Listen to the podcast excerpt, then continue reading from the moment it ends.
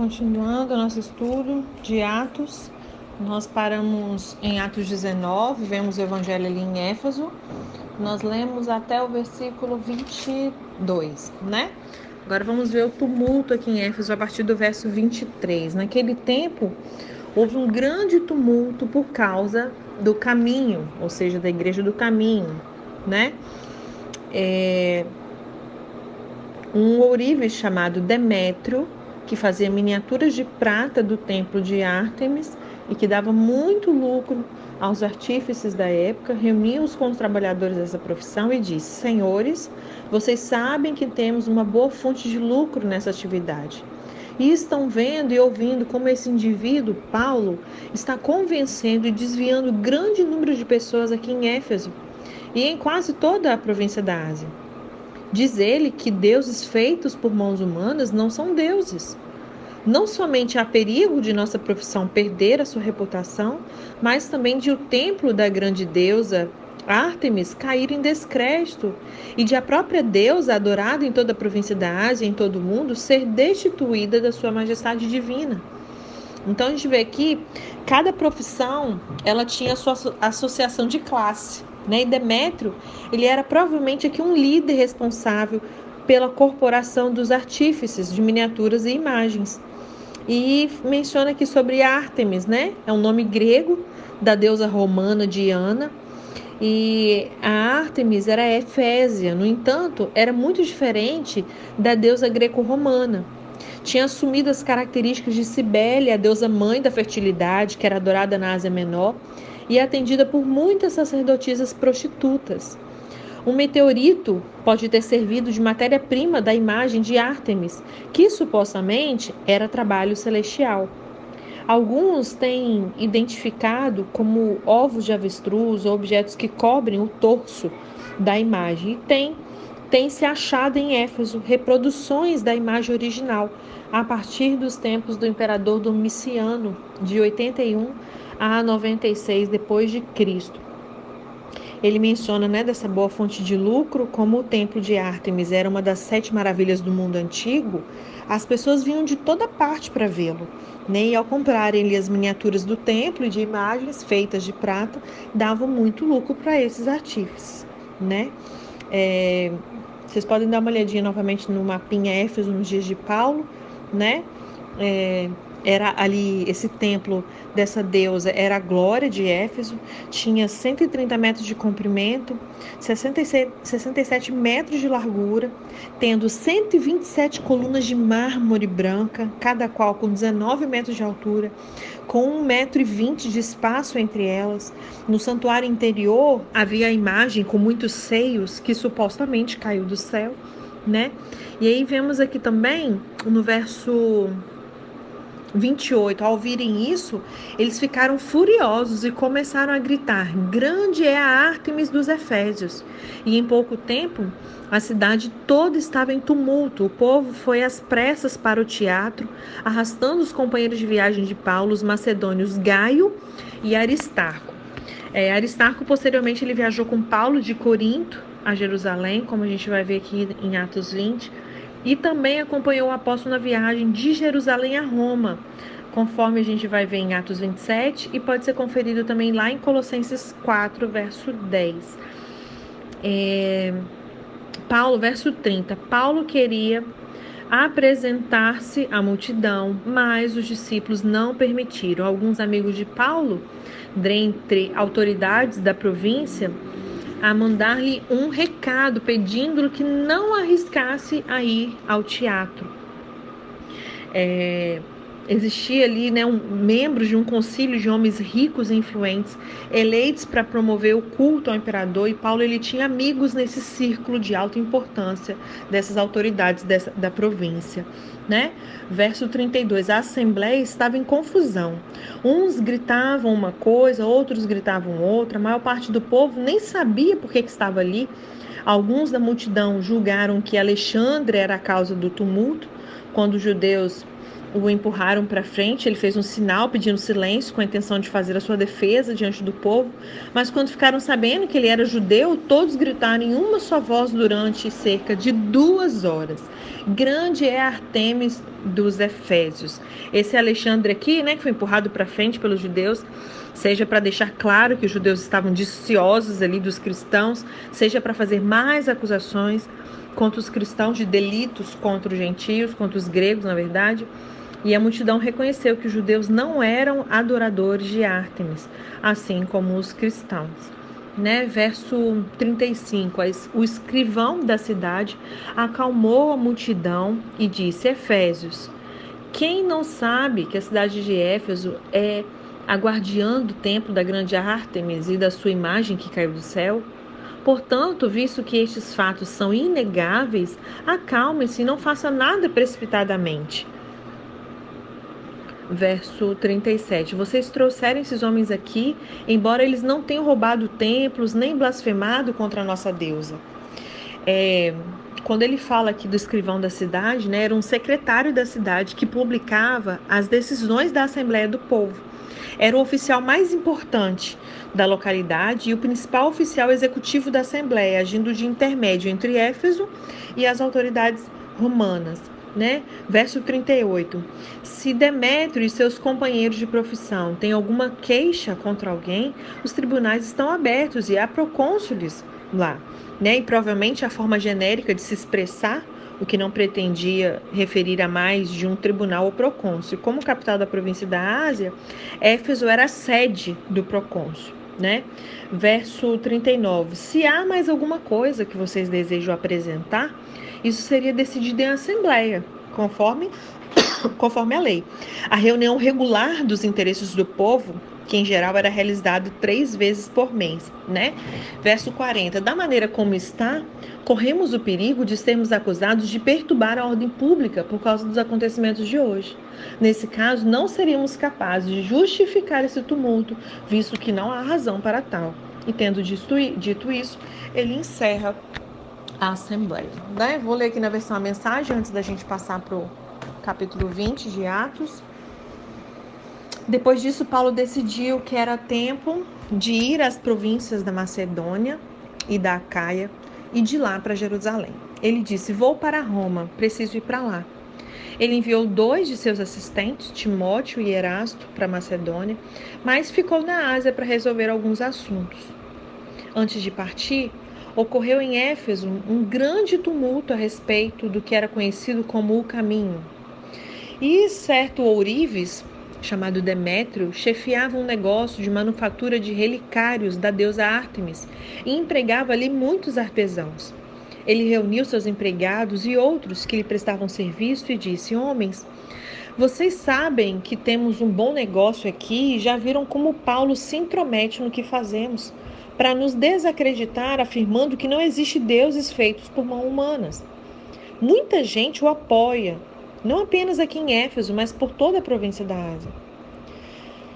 Não apenas nosso negócio corre o risco de ir à falência, mas o templo da nossa famosa deusa Ártemis acabará em escombros quando a sua reputação gloriosa se for.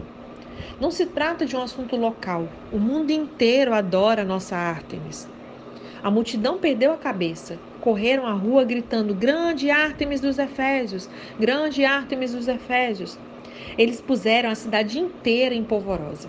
Correram ao estádio e agarraram dois dos companheiros de Paulo, os macedônios Gaio e Aristarco. Paulo queria ir também, mas os discípulos não deixaram. Alguns líderes religiosos de destaque da cidade, simpáticos a Paulo, concordaram: não se aproxime daquela multidão de jeito nenhum. Como é que Deus faz, né, gente? Ah, Jesus, que coisa linda. Alguns deles gritavam uma coisa, outros gritavam outra. Muitos nem tinham ideia do que estava acontecendo ou porque estavam ali. Enquanto os judeus empurraram Alexandre para que ficasse à frente do povo e assumisse o controle, diferentes facções reivindicavam sua liderança. Ele os repreendeu e os fez calar, gesticulando energicamente. Mas no momento em que Alexandre abriu a boca, perceberam que ele era judeu e gritaram: Grande Ártemis dos Efésios! Grande Ártemis dos Efésios! E gritaram por duas horas. Finalmente, o escrivão da cidade fez a multidão se aquietar e disse: Caros compatriotas, será que alguém em algum lugar não sabe que a nossa querida cidade de Éfeso é a, protetora da gloriosa Ártemis e da sua imagem sagrada de pedra que caiu do céu? Considerando que isso não pode ser negado, é melhor que cada um de vocês vá cuidar da sua vida. Tal conduta é indigna de Ártemis. Os homens que vocês trouxeram aqui não fizeram nada para prejudicar o nosso templo e nem a nossa deusa. Se Demétrio e sua associação de artesãos têm alguma queixa, poderão apresentá-la no tribunal e fazer as acusações que quiserem. Se alguma coisa a mais os está incomodando, reclame nas reuniões regulares na administração da cidade, deixando a questão a cargo dela. Não há desculpa para o que aconteceu hoje, pois nós pusemos a cidade em risco Lembre-se de que Roma não vê os agitadores com bons olhos. Com isso, o povo se dispersou, chamou a galera, né? Então, revisando esse capítulo 19, relembrando ele todinho, Paulo se desloca para Éfeso, na Ásia, onde está localizado ali o espetacular templo e centro do culto a essa divindade Ártemis ou Diana. E na cidade se avista com pessoas que, embora só conhecessem o batismo de João, se converteram de imediato. Inicialmente, Paulo ensina na sinagoga, mas quando os judeus se recusam a crer, ele dá continuidade à sua missão, discorrendo publicamente ali na escola de Tirano. O ensinamento de Paulo conta com o apoio de curas milagrosas, de expulsão de demônios. Em consequência, muitos que praticavam o ocultismo passaram a adotar o cristianismo. O reavivamento é de tal magnitude que passou a se constituir numa ameaça à subsistência de, ouvires, de ourives, né? fabricantes de adornos com motivos religiosos para os turistas. E o seu líder, Demétrio, tinha uma dupla motivação com vistas à provocação de um tumulto financeiro e religioso contra Paulo. As autoridades locais, no entanto, temendo que fossem tomadas como responsáveis diante de Roma por qualquer tumulto, conseguiram acalmar e dispersar essa multidão. Vemos aqui o verso 19, é o versículo chave desse capítulo, que diz assim: Grande e numeroso do que tinha praticado o ocultismo reuniram seus livros e queimaram publicamente. Eles eram de grande valor, era caro, né? E valioso. A aplicação pessoal desse capítulo, nem a religião, nem a superstição satisfazem, somente Jesus, né? É, deixa eu ver aqui. Tem uma ilustração aqui da medalha à margem, mostra uma, a deusa Ártemis, ou Diana, né? Como retratada em Éfeso. Ela tinha múltiplos seios ali que sugerem temas de sexualidade, de fertilidade, de muitas religiões orientais e podiam muito bem identificar essa deusa com a natureza das divindades do Oriente e não com a caçadora virgem da mitologia grega. Então, apesar de ter teoricamente ser a mesma pessoa, né, Diana para os gregos, né? É, e essa deusa Ártemis para os efésios aqui, elas tinham teoricamente características diferentes, não, deve, não, não seria a mesma coisa, pelo que eu pude entender, né? Éfeso, né, essa importante cidade, ela extraía sua riqueza do comércio, mas basicamente do magnífico templo de Ártemis ou Diana, considerada ali na época uma das sete maravilhas do mundo antigo. Na época de Paulo, os peregrinos e turistas eram os maiores sustentadores da economia da cidade. No verso 2, a gente vê assim, ele mencionando quando crestes, né? Em Éfeso, na medida em que Paulo se tornava conhecido dos discípulos, ficava claro que estava faltando algo. A sua pergunta sobre o recebimento do Espírito Santo mostra que a expectativa de Paulo era de que todo verdadeiro crente recebesse o Espírito na conversão. Inclusive, eu estava fazendo um estudo esses dias com um escritor que eu gosto muito chamado Rick Renner, é, falando sobre o padrão né, do Espírito Santo no Novo Testamento. Ele estava falando que muitas das vezes a experiência do batismo no Espírito Santo ele não acontece junto com a conversão, mas que é da vontade de Deus que fosse. Né? Então, é, o passar do tempo acaba nos atrapalhando, porque a parte da nossa mente, o racionalismo e tal, acaba nos atrapalhando de viver essa experiência de batismo do Espírito Santo, que é somente por fé, né? Então a falta de conhecimento, dessa informação atrapalha. Mas é da vontade de Deus que isso acontecesse tudo junto, né? E aí a sua descoberta, descoberta de que conheciam apenas o batismo de João explicava tudo. A exemplo de Apolo, eles sabiam que o Messias estava chegando, apenas não sabiam que isso já tinha acontecido. Vemos mais uma vez sobre línguas e profecias, não, é, não há qualquer motivo que sugira o porquê desse sinal extraordinário ter sido dado aqui. O texto, no entanto, indica que Éfeso era um centro de prática de ocultismo, né? E pode ser que o dom de língua ele tivesse sido concedido aqui como também testemunho a outros da presente da presença sobrenatural de Deus numa cidade onde Satanás era explicitamente ativo.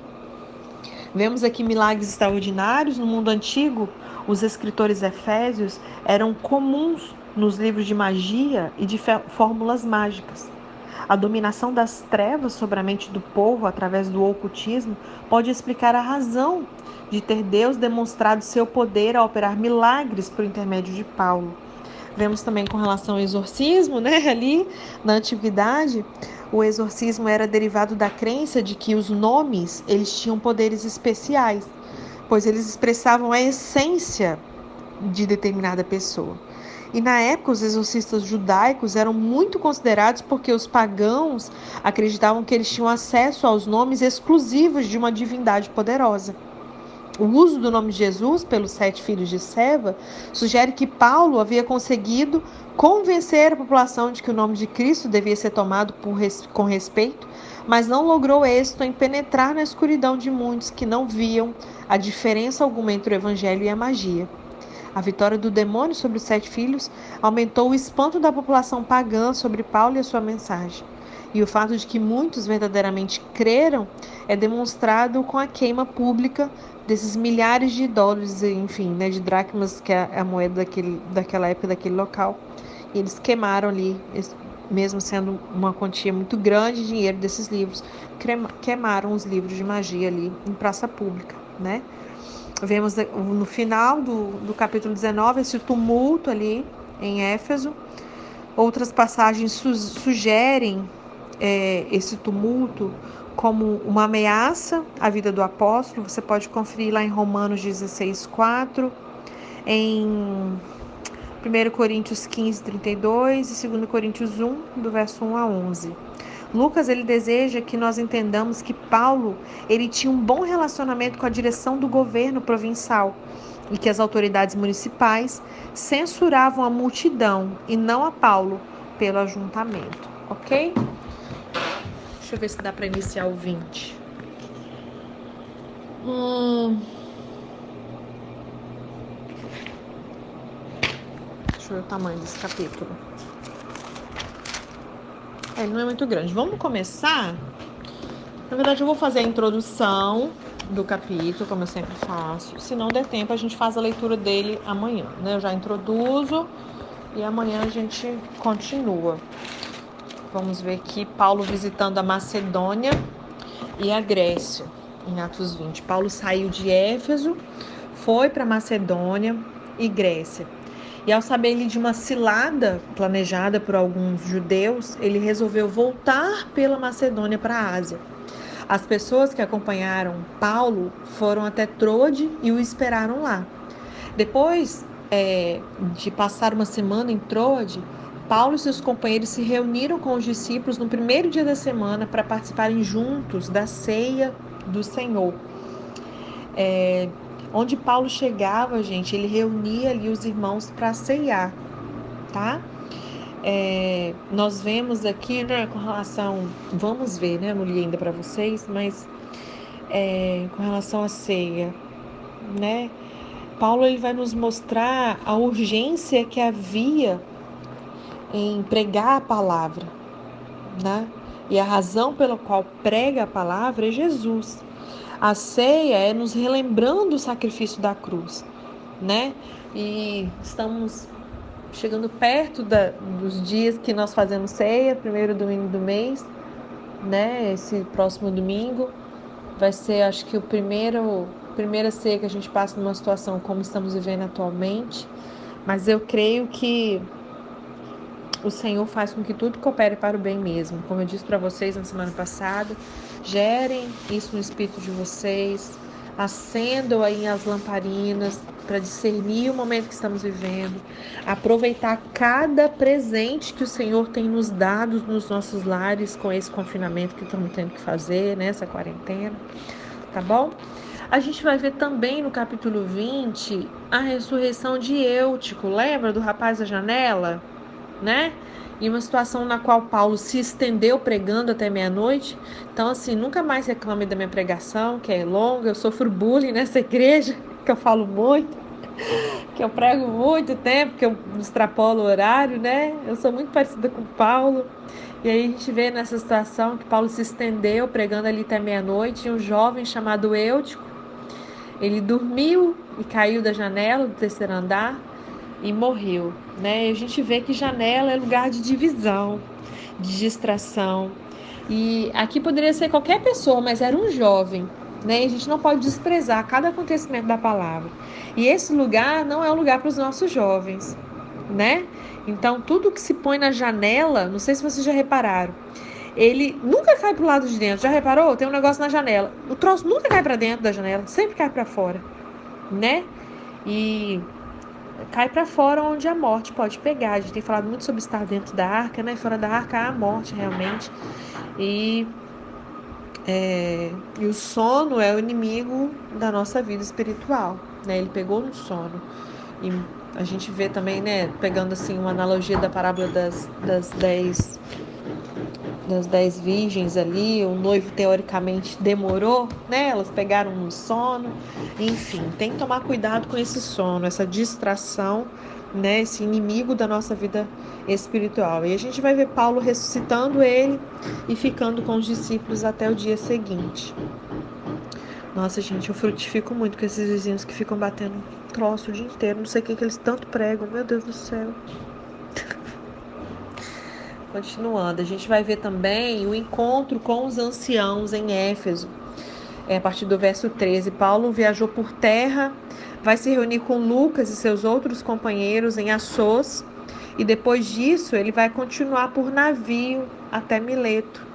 Ele foi com pressa querendo chegar a Jerusalém antes do dia de Pentecostes. E Paulo chamou-lhe os presbíteros, ou seja, a liderança da igreja de Éfeso, na, na conversa com estes bispos. Ele vai enfatizar vários pontos importantes. Ele cita o exemplo do seu trabalho com os Efésios, dizendo que, né, deixando ele que não deixou de falar as coisas proveitosas sobre Jesus. Paulo diz também que sabia que encontraria provações e cadeias em Jerusalém e que não veria mais o rosto dos, dos Efésios, né? Uma despedida ali bem, bem, bem emocionante, né? E declarou ser inocente do sangue dos Efésios, porque ele não omitiu nada do Evangelho de Jesus na sua pregação. Paulo diz também que os presbíteros teriam que cuidar bem do rebanho. Ele avisou, né, já deu ali uma vacina, avisando que os problemas e os ensinamentos falsos iriam vir, mesmo entre os bispos, muitas vezes não vem de fora, vem de dentro mesmo. Né? Eles oraram ali juntos e os bispos acompanharam Paulo ali até o navio, onde se despediram dele com muita, muita, muita, muita tristeza, né? É, a gente vai ver, de... vou deixar isso aqui para avançar depois da viagem de Paulo a Jerusalém, ok? Eu acrescentar um assunto aqui, mas eu vou deixar para a gente seguir o, o caminho das pedras aqui mesmo, tá bom? Então amanhã a gente a gente faz a leitura de Atos 20, ok?